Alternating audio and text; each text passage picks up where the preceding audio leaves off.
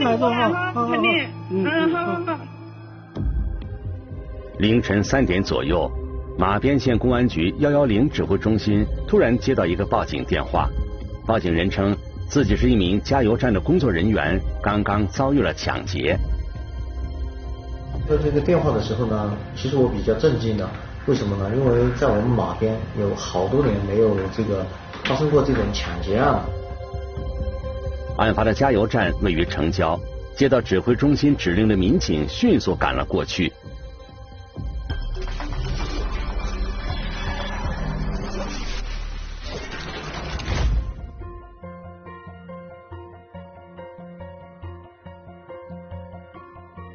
聚焦一线，直击现场。马边县位于四川盆地西南部，归乐山市管辖。这里风景秀丽，民风淳朴。接到报案时，侦办民警都感到很意外，因为在这个小县城里很少发生类似的恶性案件。更何况，如今大部分人都使用电子支付，加油站里很少会放有大量现金。那么这一次，嫌疑人为何要在加油站里面实施抢劫？赶往现场的民警没有想到，实际的情况比他们想象的要严重很多。一起进入今天我们关注的事件，了解它的来龙去脉。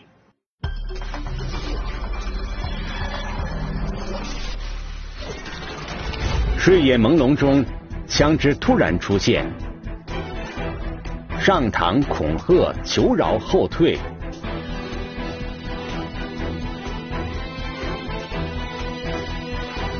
蒙面的劫匪，无助的女子，警方全程搜捕，嫌疑人逃向了何方？凌晨不速客一线栏目正在播出。这就是案发的那家加油站，这里全天二十四小时营业。二零二零年五月一日凌晨，轮到周婷值班。已经在这家加油站工作了两年的他，完全没想到会在这里遭遇抢劫。因为晚上我们都可以休息一下嘛，我就躺在这里休息，然后外头就我就听到摩托车响嘛。嫌疑人驾车先把那个摩托车停到了加油站的那个加油的机器旁边，因为两点过了，然后这个加油站的那个服务员他是已经休息了，然后他就过去把那个门敲醒，就说我要加油。被敲门声惊醒之后，周婷迅速起身，从值班室走了出来。这个穿红衣服的女子，她就是那个当时的被害人，还迷迷糊糊的走过来。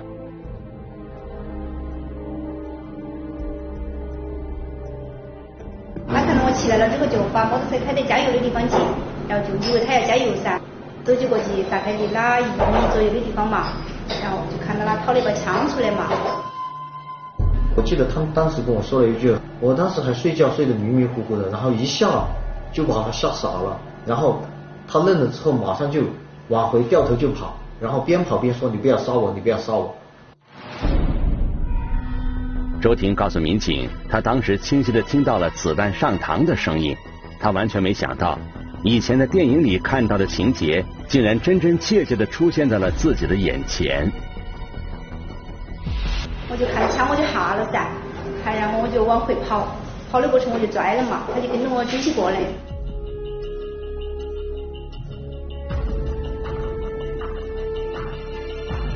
他被吓得一下就瘫倒在地上，原地都滚了两圈，然后嫌疑人说：“再动我打死你。”周婷完全被吓傻了。他眼睁睁的看着男子抢走了他用来装钱的腰包，然后骑上摩托车扬长而去。直到摩托车彻底不见了踪影，周婷才稳定住情绪，拨打了报警电话。他比较慌张，对这种事情他从来也没遇见过，完全就是被吓懵了。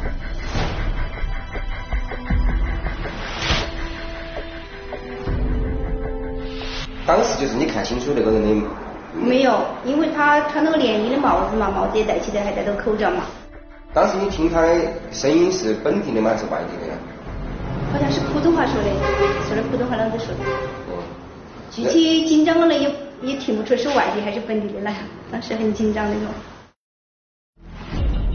由于周婷的情绪还没有完全平复，但民警决定先把他带回派出所缓一缓，之后再开展进一步的询问。同时，民警还调取了加油站周边的公共视频，并很快找到了嫌疑男子的身影。公共视频显示，二零二零年五月一日零点前后，嫌疑男子背着双肩包，穿着连帽夹克，骑着一辆黑色摩托车，在经过一个路口后，驶向了马边县城里的南门桥方向。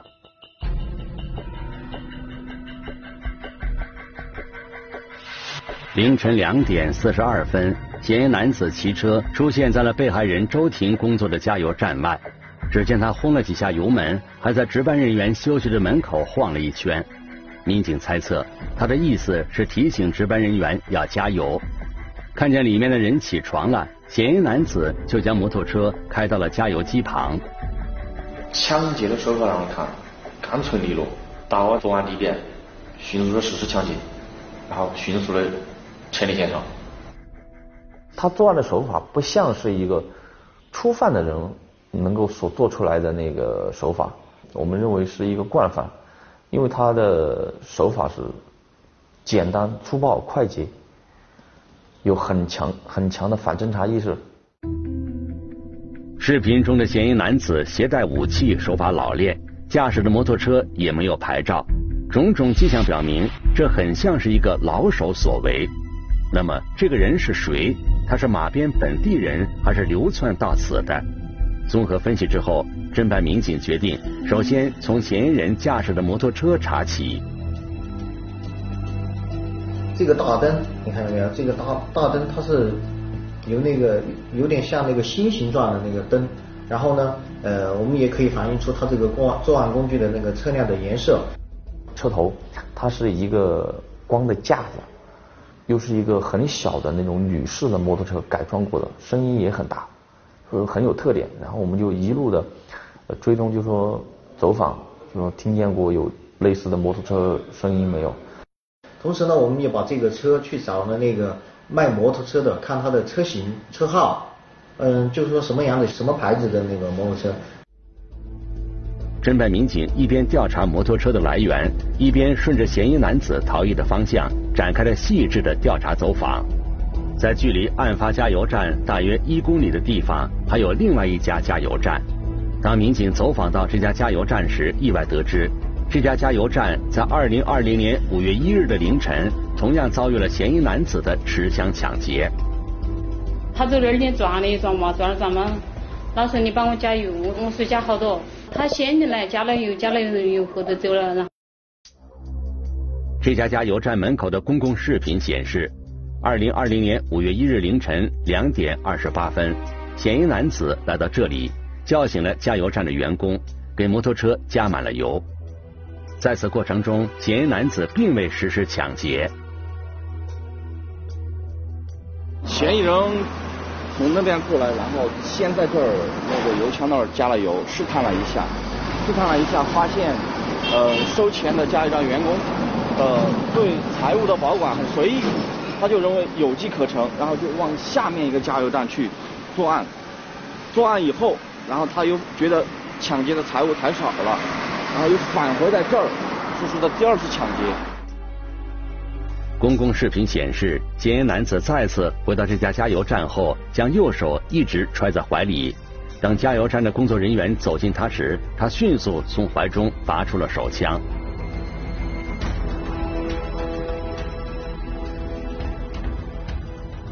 他就把枪摸出来，噻，喊我拿钱，我说没得钱的。据这家加油站的工作人员吴娜回忆，她当时看到黑漆漆的枪口对准了自己的胸口，吓得直冒冷汗。为了尽快摆脱困境，她赶紧告诉嫌疑男子，之前收到的现金已经上交，目前手里确实没有多余的现金。受害人当时很沉重，把包包展示给他看了，嗯，就说我现在身上没得财物的，然后他看到没得财物了，就迅速的逃离了这个现场，并没有做过多的纠缠。发现没有现金，他就从这儿开始骑着摩托车往那个方向逃窜了，往顺着这条路往老家方向逃窜了。我问他为什么你当时没有报案，然后他说，因为一方面想到我也没受到什么损失，第二我也没受到什么伤害，所以呢又太迟了，所以他就没有选择报案。继续查阅公共视频，侦办民警发现，嫌疑男子在当天凌晨三点十四分。出现在了马边县建设乡的三溪村，随后便彻底消失在了夜色中。接连实施两次抢劫，并且携带有枪支，嫌疑人得手的财物并不多，不排除他还会继续作案。案情重大，马边警方加大了搜捕的力度，一刻也不敢松懈。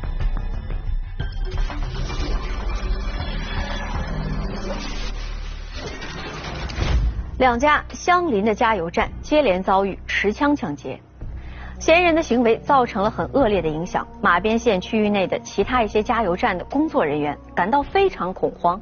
案发之后，有不少加油站暂停了营业。侦办民警感到压力巨大。那么，这名嫌疑人到底是什么来路？综合分析已经掌握的线索，警方对嫌疑人有了一个初步的刻画：年龄在二十岁上下。身高在一米六左右。仔细查看公共视频中嫌疑人的体貌特征，并结合嫌疑人消失的方位，有侦办民警突然发现，这名嫌疑男子跟之前发生的一起系列盗窃案的嫌疑人非常像。这是怎么回事呢？两个案件之间到底有着怎样的联系？我们来听听本案涉及的相关各方声音，解开疑问。还原真相。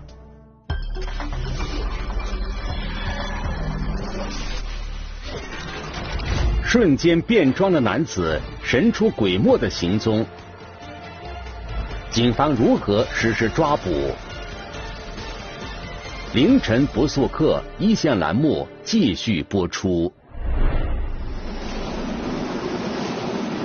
嫌疑人就顺着这条道，嗯，往这儿一直走，有一个铁索桥，他骑着摩托车从那个铁索桥穿过河，然后从那个小路慢慢的逃窜。这条路就是嫌疑男子最后消失的地方。看着小路周边的环境，民警更加觉得嫌疑男子跟之前发生的系列盗窃案的嫌疑人有众多相似之处。发现他和我们的前一段的时间一个盗窃嫌疑人很相似，然后根据他的轨迹，我们对这个盗窃嫌疑人的怀疑程度就提高了。他的那个衣着特征和我们上次比较的那个就比较相像了，特别是这个帽子，还有这个裤子，你看到没有？之前因为我们在那个呃加油站的时候，我们看也看见了他的裤子有这个破洞。时间转回到二零二零年四月二十八日，也就是系列持枪抢劫案发生的三天前。这天一早，马边县公安局幺幺零指挥中心接到了一名餐馆负责人打来的报警电话，说自己的餐馆遭遇了窃贼的光顾。这个嫌疑人是用暴力的手段，用这个舌头把这个商铺的这个玻璃门呃打烂后进去，就说实施盗窃。我到现场一看的时候，我就我就觉得比较奇怪，一一般的盗窃案，他都是他都是以这种秘密手段，然后进行盗窃的，而这个他很大胆，他直接是在周边就捡了一个石头，把那个玻璃门敲碎，敲碎了直接供钻进去，钻进去然后实施盗窃。餐馆负责人告诉民警，他是早上过来开门时发现的，餐馆吧台一片狼藉。一部留在吧台抽屉里的手机被偷走了。餐馆内安装的监控设施拍下了窃贼的身影。二零二零年四月二十八日凌晨两点三十五分，一名戴着口罩和鸭舌帽的年轻男子出现在了餐馆的吧台处。一番观察之后，他发现吧台的抽屉是上了锁的。进去了之后，又显得那个技术比较娴熟。你看。什么作案工具啊？你看这个呃梭子，就是那种敲敲这个锁的。打开抽屉之后，男子可能觉得光线昏暗，便掏出手机打开了电筒功能，肆意翻找起来。没过多久，他便找到了餐馆负责人留在这里的手机。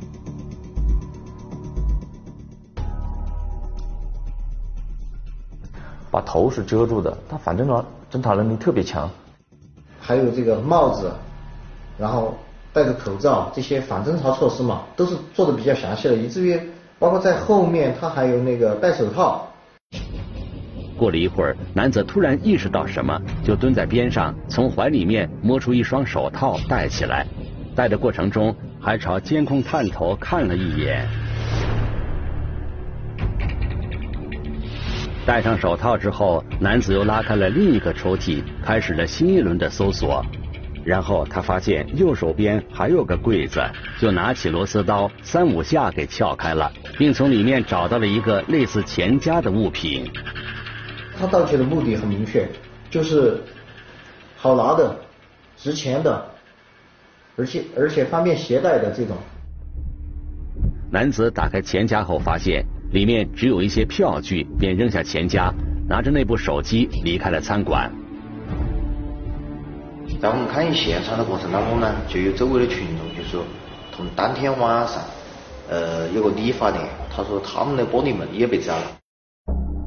被砸的理发店距离这家餐馆很近，理发店的负责人同样也是在四月二十八日上午来店里工作时，发现店门被砸出了一个窟窿。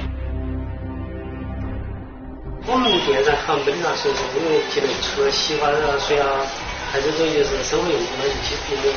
所以也就没到没报案，但是呢，我们也是引起了高度的重视，然后呢，马上就到了这个理发店去勘现场。让民警没想到的是，就在他们对理发店进行勘查的时候，又接到了周围群众的报案。在距离理发店没多远的地方，有一家经营副食的店铺也被盗了。同样的手段，用同样的方法，用暴力的侵入的方式，呃，实施了盗窃。副食店的负责人告诉民警。他放在店里的几条香烟和一千多元现金不翼而飞，民警随即又调取了这家副食店的监控视频，并很快发现了线索。二零二零年四月二十八日凌晨三点左右，随着声响，玻璃四处散落，一名男子猫着腰从大门口钻进了店里。这个男子头上戴了帽子，手上戴着手套。面部用口罩蒙住，径直走到了收银台，打开抽屉，在那儿翻。他的衣着打扮很明显，跟先前偷餐馆那个人穿的一模一样。翻了一会儿之后，男子不小心碰到了一个报警器，尖锐的报警声让他感到害怕，男子迅速离开了。发现这个嫌疑人，他的交通工具。体貌特征，他的这个衣着都比较相似，然后我们就确定了这个三起盗窃案应该就是同一个人实施的呃盗窃行为。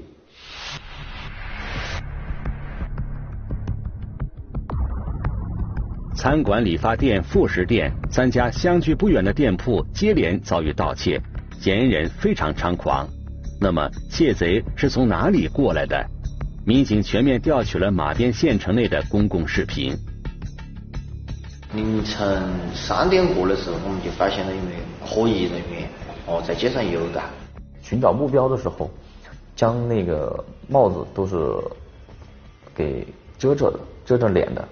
在寻找目标的时候，都是遮遮掩掩的，躲避了很多探头。最开始分析出的都是我们通过身形和他的步态。按照嫌疑人来时的方向，民警展开了倒查。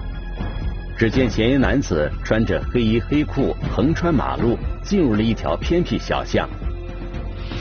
十分钟后，他背着书包原路返回。此时，黑色上衣变成了一件白色外套。他到这个角落，看到没有？他在这个角落换衣服，把衣服换了，就是那个外套。发现他在作案之前，在河边把他的衣服来的时候穿的衣服换掉了。他因为他随身带有一个背包牛仔包，然后将衣服放在牛仔包里。他就换成了这个白衣服，帽子没换。他换完了，那出来之后，然后他就开始又沿着这个公路的边缘，看到没有？他一直都走这种公路的边缘。然后就是为了那个躲避那个监控的拍摄，沿着这个边缘就到了这个刚刚他去盗窃这边的作案现场，看到没有？接连实施盗窃之后，嫌疑男子步行了一段距离，在一条小路上找到了他之前停放好的摩托车，并驾驶摩托车逃离了城区。他对我们的城区以及我们的监控监控点。都是比较熟悉的，因为我们老城区哪里有监控，哪里安了那个监控的那个栏杆，大家都能看见的，所以他对这个老城区应该是比较熟悉的，所以他到那边去就是为了换装，就是为了躲避我们的监控视频，然后换衣服，然后作案。逃跑方向一致，体貌特征近似。马边警方高度怀疑，这三起盗窃案的嫌疑人跟后来发生的那两起持枪抢劫案的嫌疑人是同一个人。随后，马边警方在嫌疑人最后消失的那条小路附近展开了细致的搜查。他们必须尽快找到这名持有枪支的嫌疑人，防止嫌疑人再次作案。当时我们和胡少勇教导员追踪到这儿的时候，就有两个路口。因为我们这儿没有视频监控，我们无法确定他嫌疑人到底是往左还是往右。但是恰好的时候，在那个位置，就是那个车的前面有个位置，那个停了和嫌疑人所骑乘的摩托车很像的一个摩托车。然后我们就怀疑这个车是不是嫌疑人所骑乘的车，因为相似度很高，比对了以后相似度很高。当时周围又没人，然后已经是凌晨四点过五点了。四五点了，那个时候我们俩在这里蹲点守，看看看看，嗯，待会儿有谁会来骑这个车？蹲到可能五点半左右吧，就有三个人过来骑这个摩托车。那三个人体貌特征和身形，其中有一个和他很像。嗯，因为我们怀疑嫌疑人有有枪支，因为当时情况比较紧急嘛，怕发生更严重的案件嘛，恶性刑事案件。所以说，我们决定不再等。站住！站住！哎，是的，走走走，马上过去。这个车是不是你们的？是不是你们的？哪个的？哪个试试？哪个试试？我的。这啥名字？啥名字？啊？啥名字？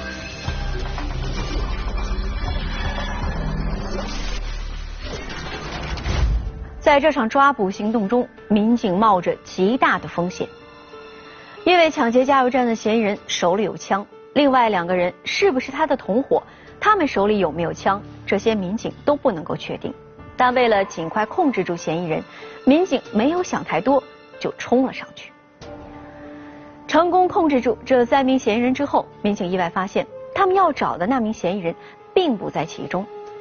虽然结局有些出人意料，但民警还是有了收获。经过询问，这三个人不仅看到了抢劫加油站的嫌疑男子骑车经过，而且还认识他。那么，抢劫加油站的嫌疑男子到底是谁？警方如何将他抓获呢？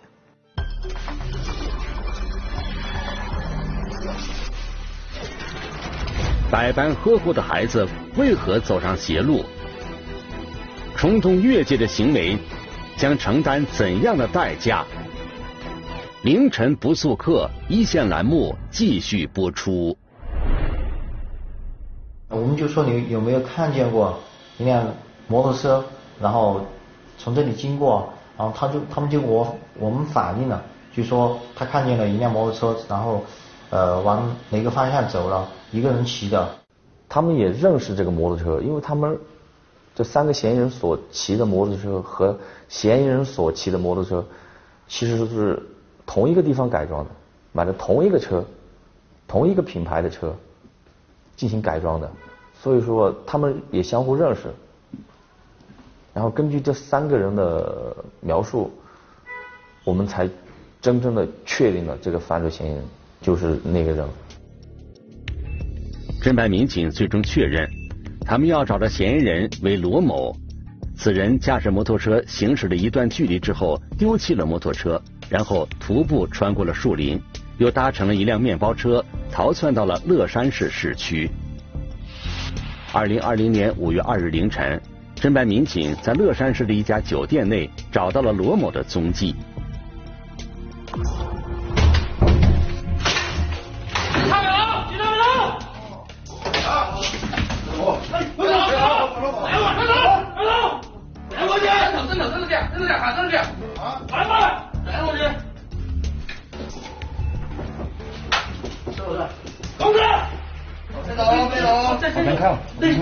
我什么也没动。去乐山了。当时有没有想过会被抓？想是想过，但是没想过这么快。当时为什么你偷了东西，已经逃跑又回了，又回马边来抢劫了？可能就是钱太少了嘛，就回了。你是觉得这第一次偷东西没被抓住是吧？嗯，侥幸心理吗。落网之后，罗某告诉民警，接连盗窃了三家店铺，他知道警方肯定会找他。为了逃避抓捕，他计划购买火车票外出打工。在他潜逃过程中，发现自己的所带的现金，所盗窃来的现金已经挥霍一空了。然后所以说，他就想重新来再次作案，来获得大量的现金。有什么收入，所以就特别缺钱嘛，对，才去做这些。用不了多久嘛，还是特别缺嘛，就去抢了。思来想去，罗某最终决定去抢劫加油站。为了增加成功的概率，罗某还在一家杂货店里购买了一把仿真度很高的玩具手枪。当时你的枪是哪来的？在那个超市旁边那个杂货店那里买的。你买枪的目的是？抢劫嘛。要枪的话，就是可以吓唬一下别人嘛。如果要别的的话就不行嘛。甚至他还计划准备抢劫银行。他说：“如果你们不把我抓住的话，我已经在抢劫银行了。但是我这支枪是假的，所以说他就想极力的弄到真枪。不过呢，在我们就是及时的将案件侦破了，并且将犯罪嫌疑人抓获了。”据罗某交代。他是家里最小的孩子，上面还有几个姐姐，父母从小就对他关怀备至，姐姐们对他也是百依百顺。父母和他的几个姐姐都是极力供养，并并且积极的给他劝导，让他努力的上学读书，有一个好的出路。但是他自己外部环境的影响啊，对游戏的痴迷，就把学业给荒废了。他就是打这个打入魔了，他不想读书，再加上成绩又差。他父亲呢，又对他比较，就是说之前是溺爱，然后到了现在就就嫌弃他那个恨铁不成钢，然后就嫌弃他一事无成，又不帮着家里面做事。从小在溺爱的环境中长大，罗某逐渐养成了好吃懒做的习惯。面对父母寄予的厚望，罗某根本就没有兴趣，也没有能力去实现。那个时候就是我爸妈老说我没出息嘛，老是跟别人还是跟我比。家里干活的时候，需要他出点劳动力的时候，他总是以各种借口来推脱，然后就在家里打游戏，就成完完全全的成了一个游戏宅男。从游戏上，他说他体验到了快感，那个搏斗啊、击杀的那种快感。整天沉迷在游戏构筑的虚拟世界里，罗某逐渐丧失了生活的信心，模糊了道德的边界。玩游戏需要的资金，他又没有这个钱，家里又不给，所以说他就想一夜暴富。由于文化层次比较低，然后工作也不好找，啊也怕吃苦，所以说就萌生了这种来钱快的这种念头，就想到了这个盗窃和抢劫。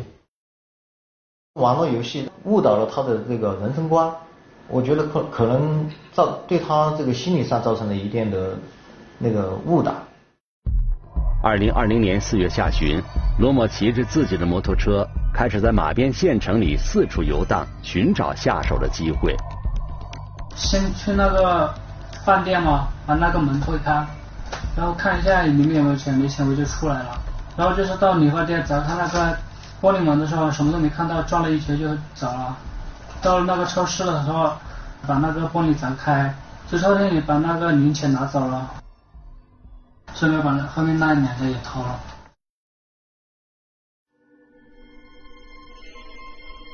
罗某说，动手之前他完全没想到。接连盗窃了三家店铺，却没有收获多少财物，心态失衡的他决定继续动手，最终在错误的道路上越走越远。我觉得，不管是我们任何家长也好，还是我们的孩子也好，其实我们要既要给他爱，也更多的要给他们那种鼓励，然后引导他走向正道。同时呢，我们也要关怀到他。平时在做什么？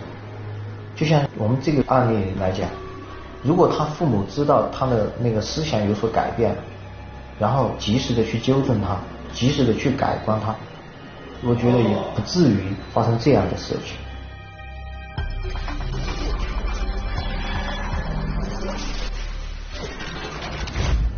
因犯抢劫罪和盗窃罪，罗某被马边县人民法院判处有期徒刑四年六个月。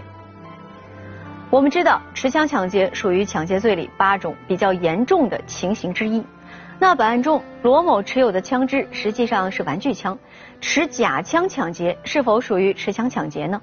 是否会按照严重情节来判罚呢？我们来听听北京师范大学刑事法律科学研究院袁斌教授的解读。那么，对于持枪抢劫的话呢？呃，二零零零年最高人民法院关于审理抢劫案件具体应用法律若干问题的解释里面有一个明确的规定，是指行为人使用枪支或向被害人显示持有佩戴的枪支进行抢劫的行为。那么，对于这个枪支的范围，最高人民法院的这个解释规定，就是按照《中华人民共和国枪支管理法》的规定，哎，来进行认定。那么，《中华人民共和国枪支管理法》第四十六条对枪支进行的规定，就是说，以火药或压缩气体等为动力，利用管状器具发射金属弹丸或其他物质，足以致人伤亡或者是丧失知觉的各种枪支。那么，按照这个规定的话呢，这个枪支就必须是真的枪支，如果是假的枪支的话，就不属于刑法。第二百六十三条，持枪抢劫里面的枪，刑法第二百六十三条将持枪抢劫规定为抢劫罪的加重处罚情节。除了抢劫本身之外，还考虑了两个因素，一个是枪支本身它是属于国家管制的，那么持有枪支本身就违反了枪支的管理规定。第二个，因为枪支它本身的杀伤力或者是伤害性。使得这个枪支的使用在抢劫过程里面可能对被害人会造成很大的威胁或者是伤害，所以在这种情况下才规定这个持枪抢劫是抢劫罪的加重处罚。但是如果说是一把假枪，假枪本身也不违反枪支管理规定，本身也不具有造成严重后果的危险性和实际效果，所以持假枪不按照持枪抢劫来进行处理。罗某作案时刚刚成年，他的人生很可能因为这次的行为而受到严重影响。二零二一年六月一日，新修订的《中华人民共和国预防未成年人犯罪法》正式施行，从立法层面逐渐完善，防止未成年人从一般不良行为滑向违法犯罪的深渊。接下来，需要家庭、学校、社会各方面切实遵守法律规定，肩负起各自的责任，避免类似罗某这样的情况再次出现。